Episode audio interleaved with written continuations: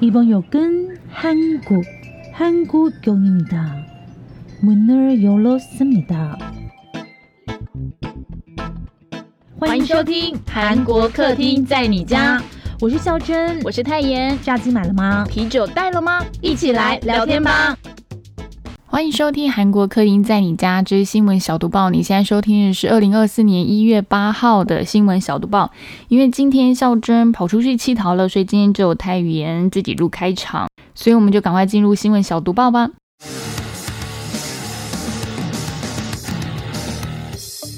新闻小读报，不能错过的韩国大小事。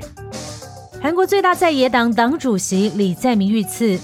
这件事呢是发生在一月二号，那地点是在釜山哦。当时韩国最大在野党共同民主党的党魁李在明呢，他正在釜山参访。那没想到呢，就是在外围呢，就有一个男子就慢慢的潜到他参访的地方，然后看起来好像是要跟他要签名，结果没想到呢，他就把那个就是应援的那个纸，然后遮住他拿凶器的那个手，然后就突然间就是往那个李在明的左边的颈部刺了一刀。然后李在明当时啊，如果大家有看到那个影片的话，会看到他感觉真是非常非非常的痛，因为他就是被刺之后就当场流血倒地哦。那事情一发生之后呢，李在明呢就被直升机送到釜山大学医院，他一个叫做外伤中心的急诊室接受治疗。可是当地的医疗团队就说呢，哎，这疑似是颈动脉受损哦。所以呢，李在明呢又再次又被这个直升机呢送到首尔绘画洞的首尔大学医院接受血管缝合手术。那经过两个小时的血管重建手术之后呢，已经转到这个重症病室休养了。不过我那时候看到的时候，真的抱歉，我当下还是马上有想到说，当然是很希望就是李在明平安无事。可是那个时候真的是马上就想到说，如果是一般的民众，然后一般的凶杀案，不知道有没有办法像这样，就是马上用直升机送到釜山大学的医院，或者是马上再送到首尔大学的医院。这个袭击李在明的这位六十多岁金姓男子呢，那个时候他在事发当场呢，就马上被逮捕了。那媒体就去追啦，他说他曾经出现在共同民主党上个月，也就是去年十一月在釜山举行的活动附近哦。那个时候呢，他就打算要就是接近在坐车的李在明，可是就被遭到制止这样子。然后他大家就说他可能已经跟踪李在明一段时间了。然后这位嫌犯的职业呢是房地产经纪人哦，就是不动产的啦。他向警方承认呢，诶，他真的是打算杀害李在明哦。那目前呢，持法院签发搜查令的警察呢，已经没收了嫌犯的手机哦，并且搜查他在首尔以南，就是有一个叫牙山的地方的他的家啊跟办公室，希望可以找到他为什么要做这件事情的动机哦。《纽约时报》也报道了这件事哦。他说，尽管目前呢细节还不清楚，可是对于韩国日益加深的政治两极分化，似乎由此引发的仇恨和极端主义，以及他对韩国年轻的民主制度构成的挑战，公众辩论和新闻社论呢，都表达了越来越多的担忧。而且，《纽约时报》还说呢，这是近二十年来针对韩国政界人士最严重的袭击哦。韩国呢，在二十世纪九零年代建立民主制度之前呢，他曾经经历过政治跟军事暴力的时代，所以相对来说，今天这样和平的岁月呢，其实得来不易。所以这样的袭击事件呢，也让韩国呢，就是非常的震撼。就是《纽约时报》是这样说的。另外呢，一个韩国的媒体，它是比较进步派的媒体呢，《韩民族日报》他也说呢，李在明遇袭事件呢，是意图伤害政治领导人生命的预谋犯罪。光是这一点都让人非常的震惊喽，因为其实。韩国今年也要选那个国会议员嘛，大家也知道，在选举的时候，政治人物一定要扫街啊、拜票啊、跟选民接触。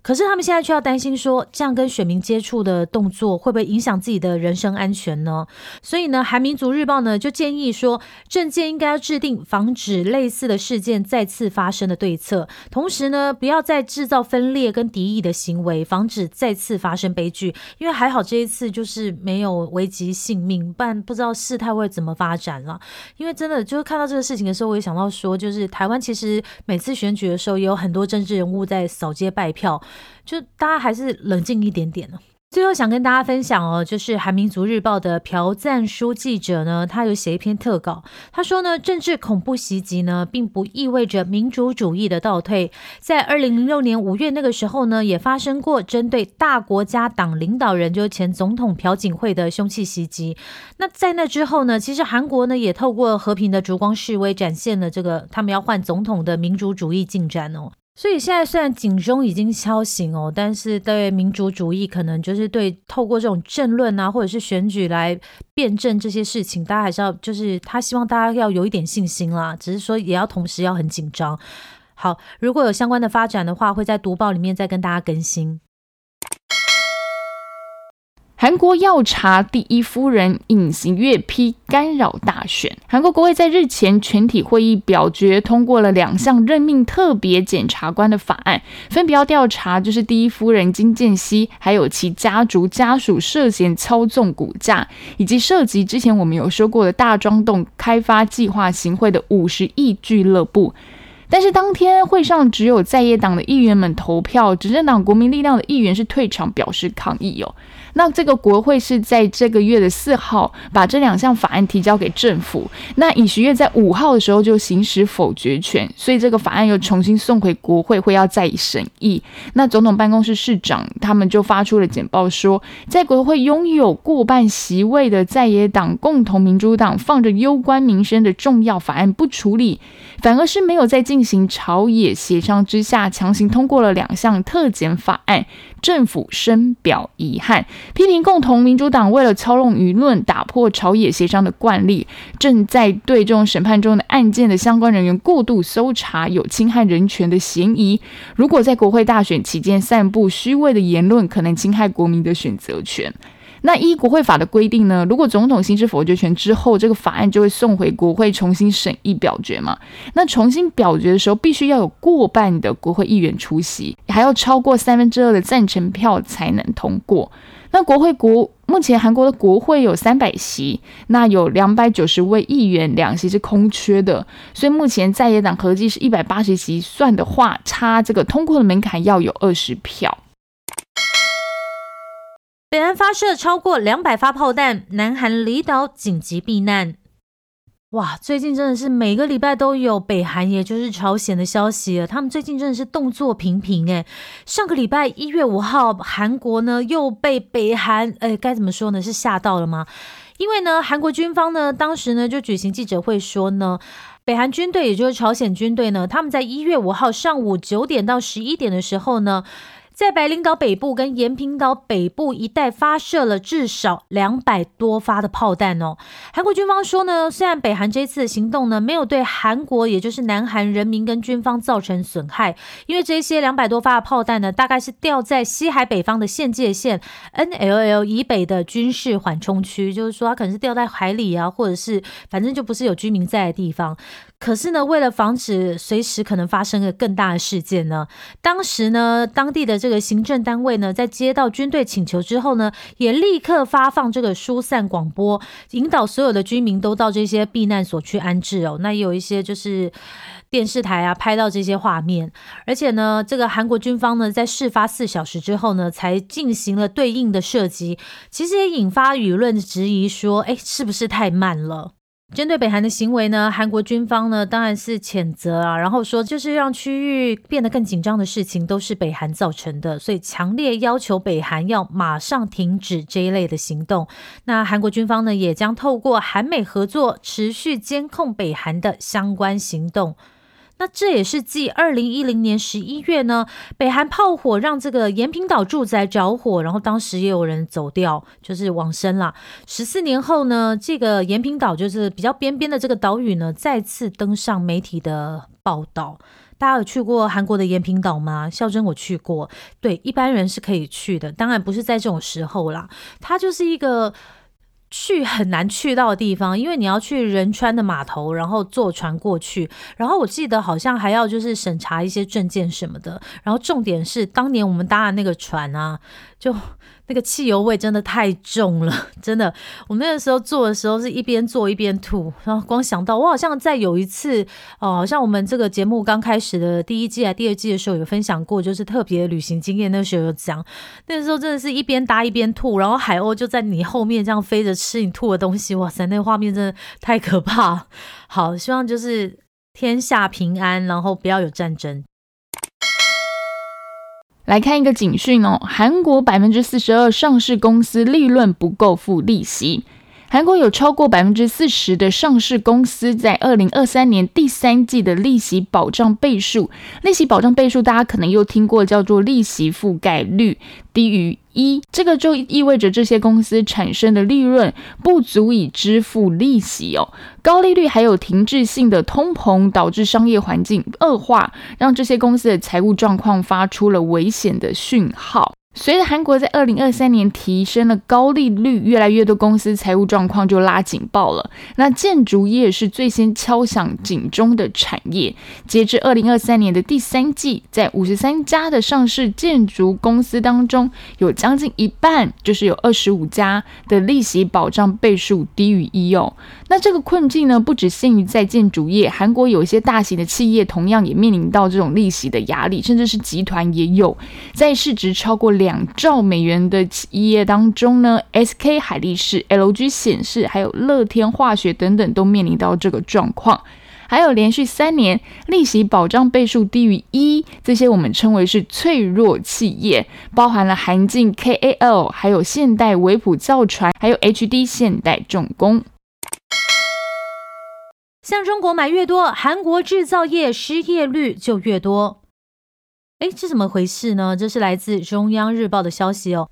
韩国雇佣资讯院呢，他们有一份冬季专刊叫《地区产业与就业》，那里面有一篇报告叫做《自华进口增加与韩国地方就业市场》哦，里面就有说到呢，从对两千年到二零一五年韩国全国企业调查和联合国贸易数据进行分析的结果来看呢。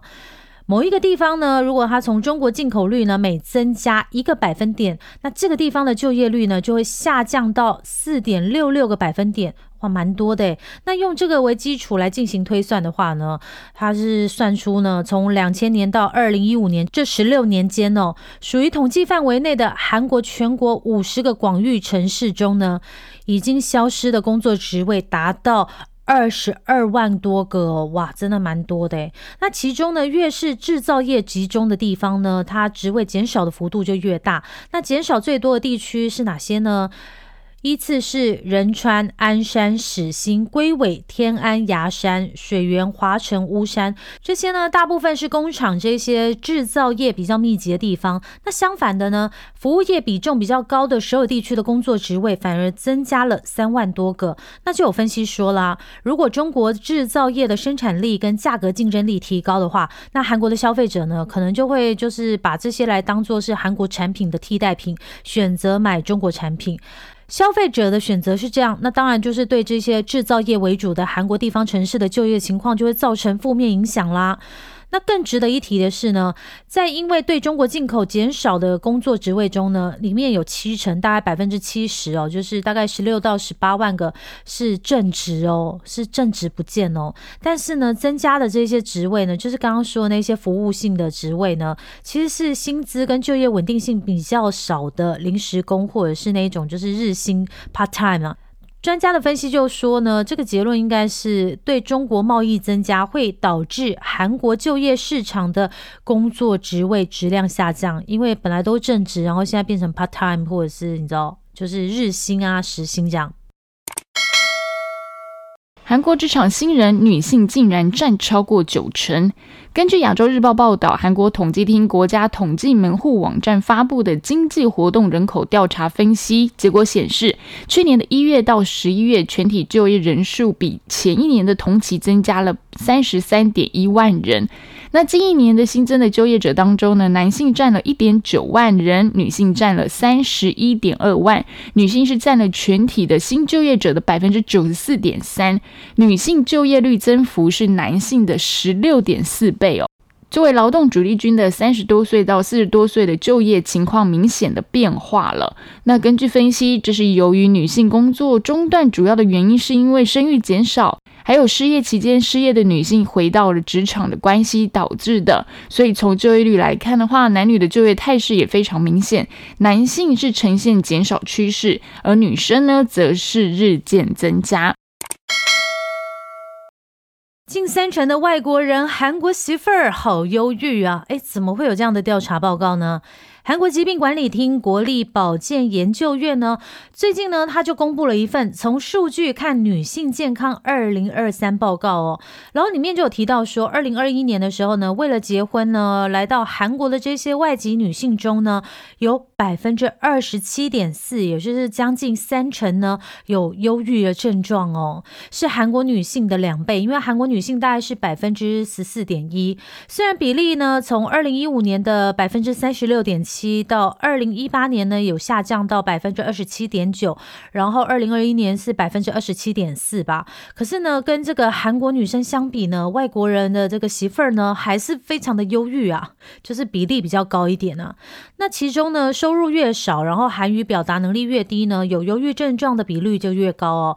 这份报告里面就有说，如果是嫁到一个月家庭收入不到两百万韩元的这些外籍女性里面呢，有将近四成，就是百分之三十七点九呢有忧郁症状。那如果月家庭收入呢是两百万到两百九十九万的话呢，也就有将近三成，就是百分之二十九点三呢有忧郁症状哦。另外呢，会不会说韩文呢，也是忧郁症状的一个判别的关键哦？因为韩语能力表达比较低的这些嫁到韩国的外籍女性中呢，有百分之三十一点八有忧郁症状。因为会说韩文的话，就是比较可以沟通嘛，说点话可能心里会比较抒发一点点。那从国籍来看的话呢，来自菲律宾的女性呢，忧郁症状呢是最高的，有百分之三十一点五。再来是泰国百分之三十点二，柬埔寨百分之。三十点一，然后中国是百分之二十七点九，越南百分之二十五点九，日本也有哦，百分之二十三点六。那这一份报道里面有说什么呢？什么是忧郁症？它指的是近一年内你曾经有两周或者是两周以上感到悲伤或绝望，而且因此影响日常生活的人所占的比例。韩国人最爱的韩式料理是这一位。韩国农林水产食品部以及韩食振兴院近期发布了一个报告，说二零二三年针对了北京、还有胡志明市、纽约等等的十八个城市九千名的外国人进行调查。那提到韩式料理的第一印象联想的一样，人脱离不了就是想到的就是泡菜 kimchi 新奇。但是这些外国人日常最爱吃的韩式料理其实是炸鸡哦，百分之九十二点四的人。然后第二。则是 kimchi 是百分之二十八点六，第三是泡面有百分之二十六点九，但是在偏好上面依序是炸鸡、泡面还有 kimchi。此外，听到韩式料理呢，有百分之四十二，有百分之四十点二的人会首先联想到 kimchi，然后接下来是拌饭，最后是烤肉，再是炸鸡，所以联想跟自己会常吃的是不一样的。漫改剧《和我老公结婚吧》，朴敏英重生复仇，哇！这一部终于开播了耶！这也是名列我二零二四年第一季想看的剧之一哦。终于等到它开播了，哇！想到当初我追这部网漫的时候，真的是没日没夜的在看呢，我都看到凌晨那一种，超夸张的。《和我老公结婚吧》是改编自同名的网络漫画哦。它原来的那个网漫呢，真的是非常的厉害，在那个 Live Webtoon 呢。就已经突破了三千五百万次的浏览量，你看到底有多少人在看？那他的剧情说什么呢？他说女主角江志媛呢，她就是得了癌症，然后在时日不多的情况下呢，她居然看到老公跟自己的闺蜜出轨，然后甚至还被两个人联手谋杀。但是呢，就在她走掉的那一天的时候呢，却奇迹似的呢回到十年前重生，然后展开她第二人生，而且开始绝地复仇的故事。那剧情呢，我只能说，嗯，非常的狗血，因为里面有些东西，我想说，哈，居然可以这个样子，因为你知道。刚刚重生，然后回到十年前的她，就是遇到她老公的时候，然后因为她就知道说自己就是跟她老公结婚以后，人生过得过得有多悲惨，然后又发现说她老公跟她闺蜜搞在一起嘛，所以她就决定说：好，你既然就是你们两个居然要这样搞在一起，那没关系，把我老公送给你，就希望她的闺蜜跟她老公结婚，然后让她过过她自己过的那样的人生。我是觉得这个这部就是看网漫的时候就已经很喜欢，所以也很想看她的这个。的连续剧。那女主角姜志媛呢，就是由刚刚标题说的那个朴敏英饰演哦。我自己觉得是神还原，因为她长得跟这个漫画画真的非常非常的像。然后里面的高富帅呢，就是真正的男主角，则是由这个哲人皇后的罗仁友饰演。然后劈腿的朴敏英想要送出去的前夫呢，就是由李颖根饰演。心机小三呢，则是由宋世云哦，好看了再跟大家讨论。不过我刚刚查了一下，上架平台是在亚马逊诶，哇，那我可能要等到它播出一半以后，然后再买一个月那一种，到时候看再跟你们讨论啦。曹正奭、申世景细作魅惑之徒，上演王与间谍的爱情故事。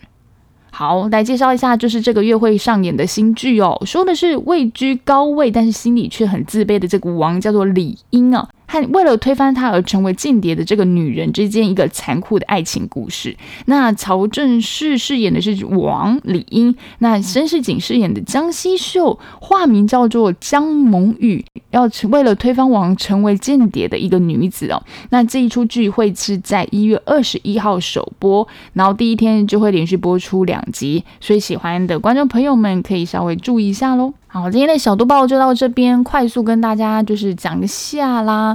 然后这几天真的天气变化很大，希望大家就可以出门的时候要多带一件外套，还有雨伞。天气变化真的很大，就先这样喽。等孝珍回来再让他自己告诉你们他去了哪里吧。安妞。